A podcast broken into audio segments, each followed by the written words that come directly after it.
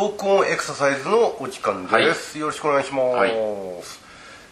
ーとまあいろんな話がこうたくさん出てきたんですけども、えー前回話したところは、はい。胸椎の、うん。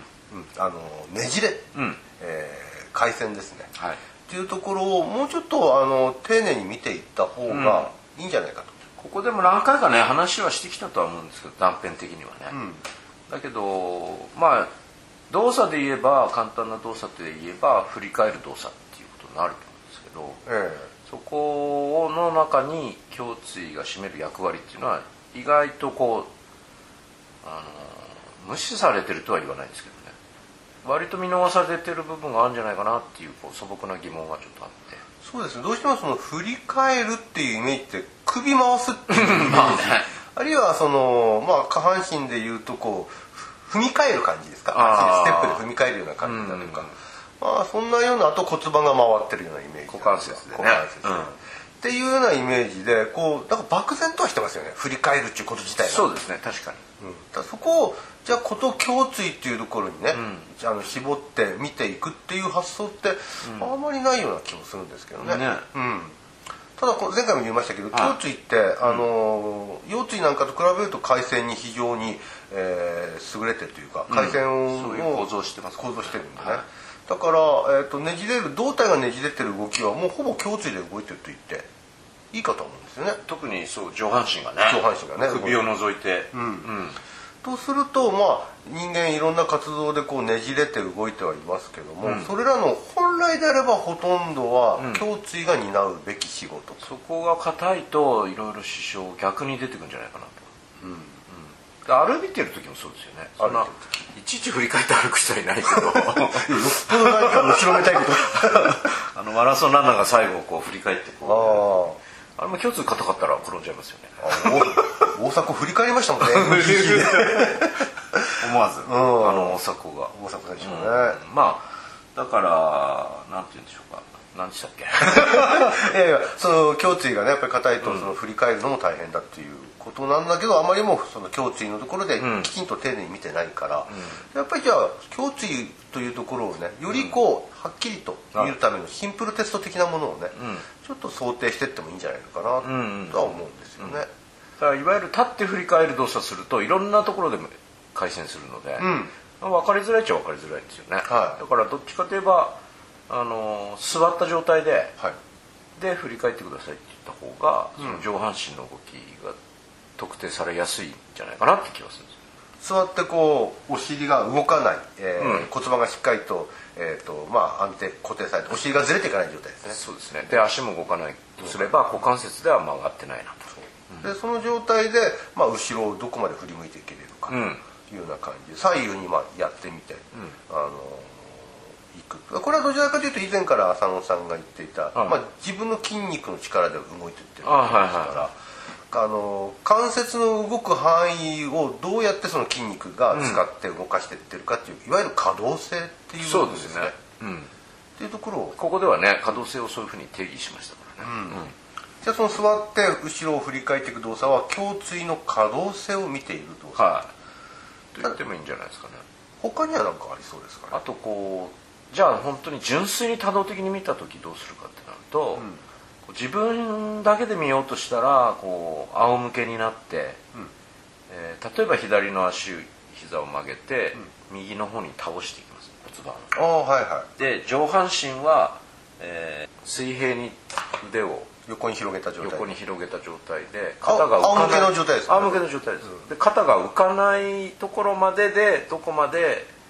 下半身を回してるようだけど実はこれ上半身が逆方向に曲がってるっていうことを見てるんですよね、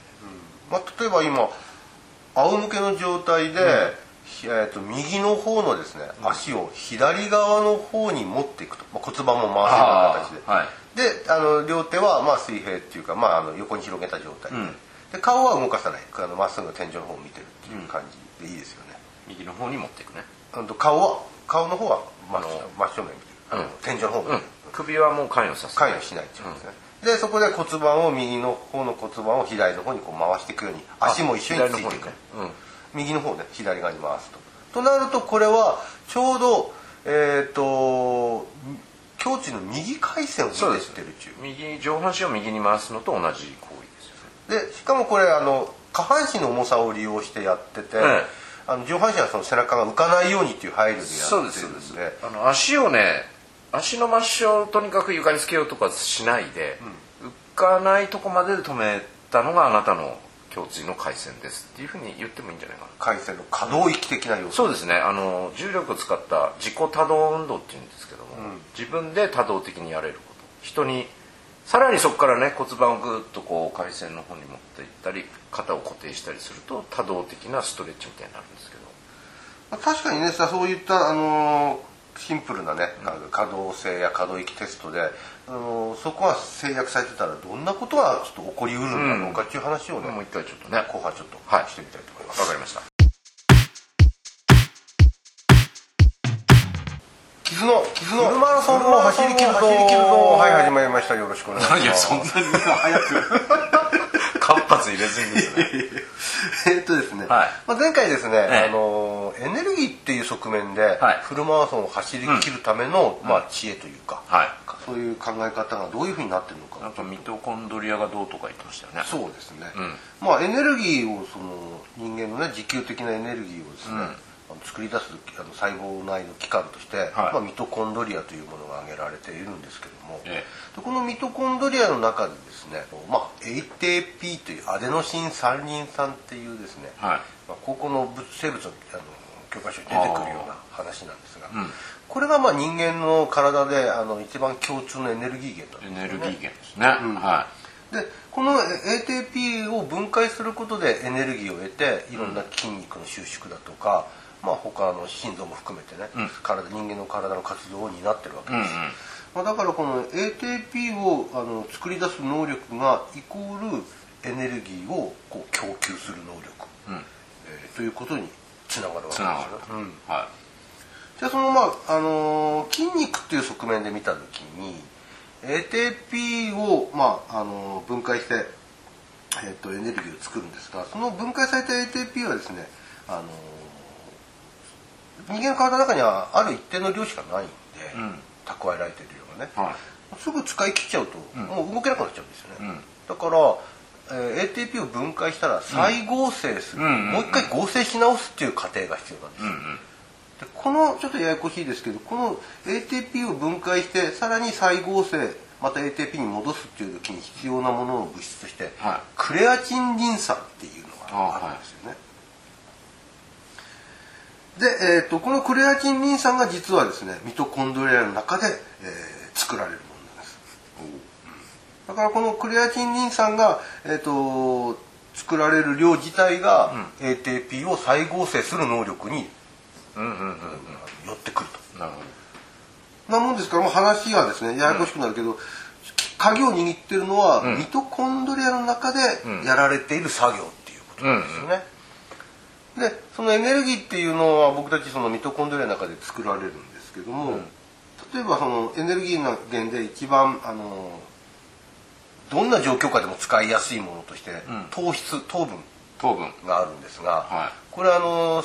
前回言った脂肪と違って酸素がない状態でも、うん。まあ、無酸素な状態でもですね、うんエネルギーを作ってくれるんですよ、なるほうん、まあそれほど大きくな大きな量じゃないんですけども。ど量としてはねでこの無酸素な状態でその糖質からエネルギーを作るシステムのことを解糖系っていうんですよね、糖をこうほぐすっていうんですか？糖を分解する溶くといううん溶くという字を書いて解糖系なんです、はでこの解糖系、えー酸素がない状態でも、えーとえーエネルギーを、まあ、作ってくれるんですけども、その時にですね、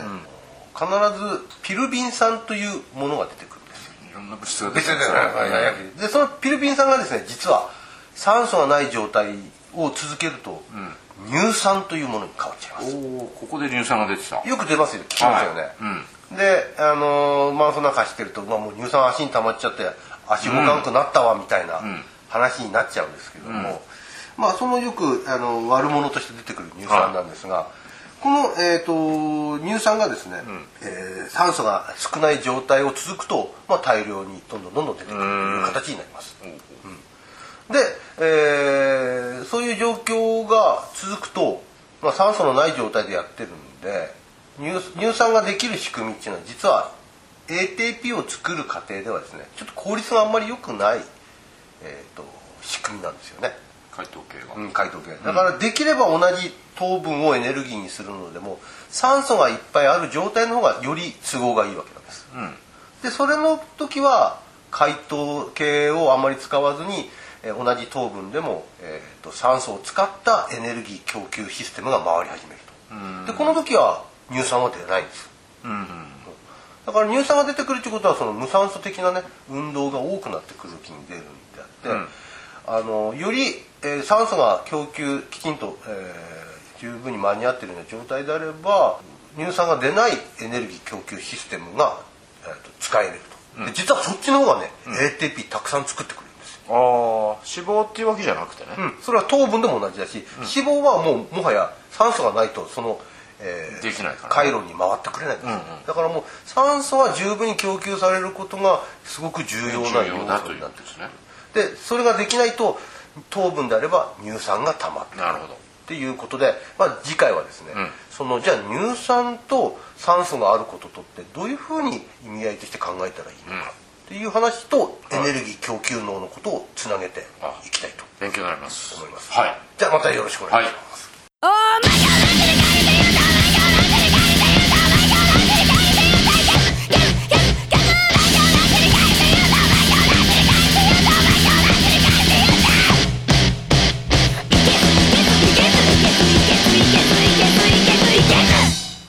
後半、えーはい、胸椎の回線性ということについて、うん、えー、まあその可動性なり可動域なりの、まあ、チェックの仕方先ほど前半でちょっと言いましたけれども、はい、まあ、これでですねまあ、硬いやということになったら、うん、まあ、例えばその先ほどの仰向けで寝た状態での可動域を見る胸椎の可動域を見るね、シンプルテストで硬、まあ、いとなると、はい、これ要するに胸椎のいわゆる椎間関節というものの動きそれぞれが悪いんだというふうなことを想定していければいいんですよね。まあ予測できるかな予測できますよね、はい、でかつ座らせた状態でやっぱり体をねじるようなその自動的な動きを入れた時に自分でね、はい、そこにこう思ったように回っていけれないだとか、まあ、もちろん可動域は悪くて上がらないのもあるだろうし、うん、あるいは自分が持ってる可動域を十分に使い切れるだけのその体を回す筋力がなかったり。そうですね、うん、同じ角度だから言ってももう一生懸命ギリギリでいく人と、うん、スッとできる人では、うん、可動性が違うんじゃないかなっていう、まあ実際はスッといく人はもっといくのかもしれないけど、結局角度だけじゃなくてその角度に至るその努力の程度みたいなのも、やっぱり見て取る必要があるかなって気がするんです実際の動きの中のいわゆる胸椎のねじれはその可動性の方を見てますからね、うん、あの多動的なものの領域を見てるわけじゃないそうですね。もちろん相関はすると思うんですけど、うん、うん、そうするとそのまあ自動あの多動的な関節の動く範囲であったりその自動運動であったりのところで胸椎の動きが足りない可能性が出てきたと、うん、あの硬いや動けれないやとなってきた時に、じゃあこれは何のことにつながっていくのか、まあ、要するに振り向きの中の要素で、胸椎の、まあ、ねじれの部分はちょっとあの大きく使えないよということを意味するわけですよね。そうした時にじゃあ、まあ、それはそれでその人の個性なんじゃないの？特性なんじゃないの？っていうことなのか、何かこう問題をはらんでくるのか。まあ一番なんか想像しやすいのは車を運転する人だったらね、はい、あのバックする時にもちろんミラー見ますけど、うん。僕もあんまり体が柔らかくないんでミラーの方見ちゃうけど後ろ見ながらこうバックしてこう運転したりする時ありますよね、ええ、あれなんかでよくこう首が辛くなったりするケースがあると思うんですけど、はい、それって実は胸椎が回線が足りなくて、うん、無理やり首で回そうとするからあのそういう動作がしづらくなっちゃったりとかあるんじゃないかなっていう気がするしもちろん、あんまりその可動域のギリギリまで動かしてはいないけれども、うん、歩く時なんかも当然上半身と下半身が少しずつねじれながら、うん、まあ走る時もそうですけど、はい、それがあって初めてこうストライドをこう稼げる一つの役割にももちろん重心のこうブレを少なくするとかいろんなあの役割はあると思うんですけども、うん、でもこのそもそもそのねじれの柔らかさがあるから楽に歩ける、うん、楽にこう割と歩幅を広くして歩けるかもしれないんですけどもしそこがガチッと固まっちゃってしまうと、なかなかこう歩幅が稼げなくて少しなんて言ったらいいのかなちょこまかじゃないけども、歩幅の狭い歩き方をされてる特にご老人の方とか結構見かけるんだけどやっぱり多分硬いんだろうなってもう硬くなってしまったんでしょうけどね。あの確かにねその最初の方に言ってた、車の運転のバックの時に、まあ、もちろん首硬い人もいるだろうとは思うんですけども、あのどうしても首後ろに振り向いた時に首の辛さが先に来ちゃうもんだから、ああ首痛えな首悪いんだなとねか首悪いんだ思い込んじゃうんだけど、あのもしかするとそれはその下にある胸椎の回線の足りなさをそうですね。頸椎でなんとかやろうとしてる、だからさっきやったあの座ったあの回線で、あの上半身も動かさないで首だけ動かしてみたら分かると思い。ます、それは大体90度向こうが見れるは正面でね、まあ大体首は動い動いてるっていうか、あの正常に近いんじゃないかなと思ってもいいような気がするね。それすらいかなければ首は硬いんだろうなとは言えるけど、まあちゅうかそもそもね90度向きゃいいところを、車のバックみたいに後ろに向かなきゃならないとなれば、当たり前だけど首の下も動いてくれないとっていう、首だけでは足りないですから、足りないですからね、その時に首苦しいやとなった時にはやっぱりその下にあるあの関節構成体がやっぱり胸椎がね、動きが悪いんじゃないのかな、もうちょっとその胸椎のね動きの悪さって何に影響を与えるのか少しあの話していきたいと思いますわかりました、はいじゃあよろしくお願いします、